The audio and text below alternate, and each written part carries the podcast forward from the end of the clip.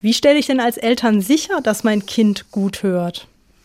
Tausend Antworten. Das erste, was heutzutage gemacht wird, ist das sogenannte Neugeborenen-Hörscreening. Wir versuchen tatsächlich alle Kinder in der Geburtsklinik noch zu untersuchen auf die Hörfähigkeit. Dabei testen wir genau diese feinen Härchen im Innenohr und schauen, ob die sich bewegen. Wenn sie das tun, dann können wir zumindest mit einer großen Sicherheit sagen, dieses Kind hört gut.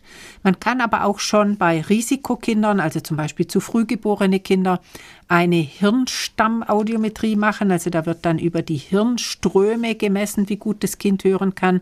Das können wir alles schon machen ohne die Mitarbeit des Kindes. Aber diese einzige Aufnahme heißt natürlich nicht, dass das Kind auch in zwei Monaten oder zwei Jahren noch gut hört.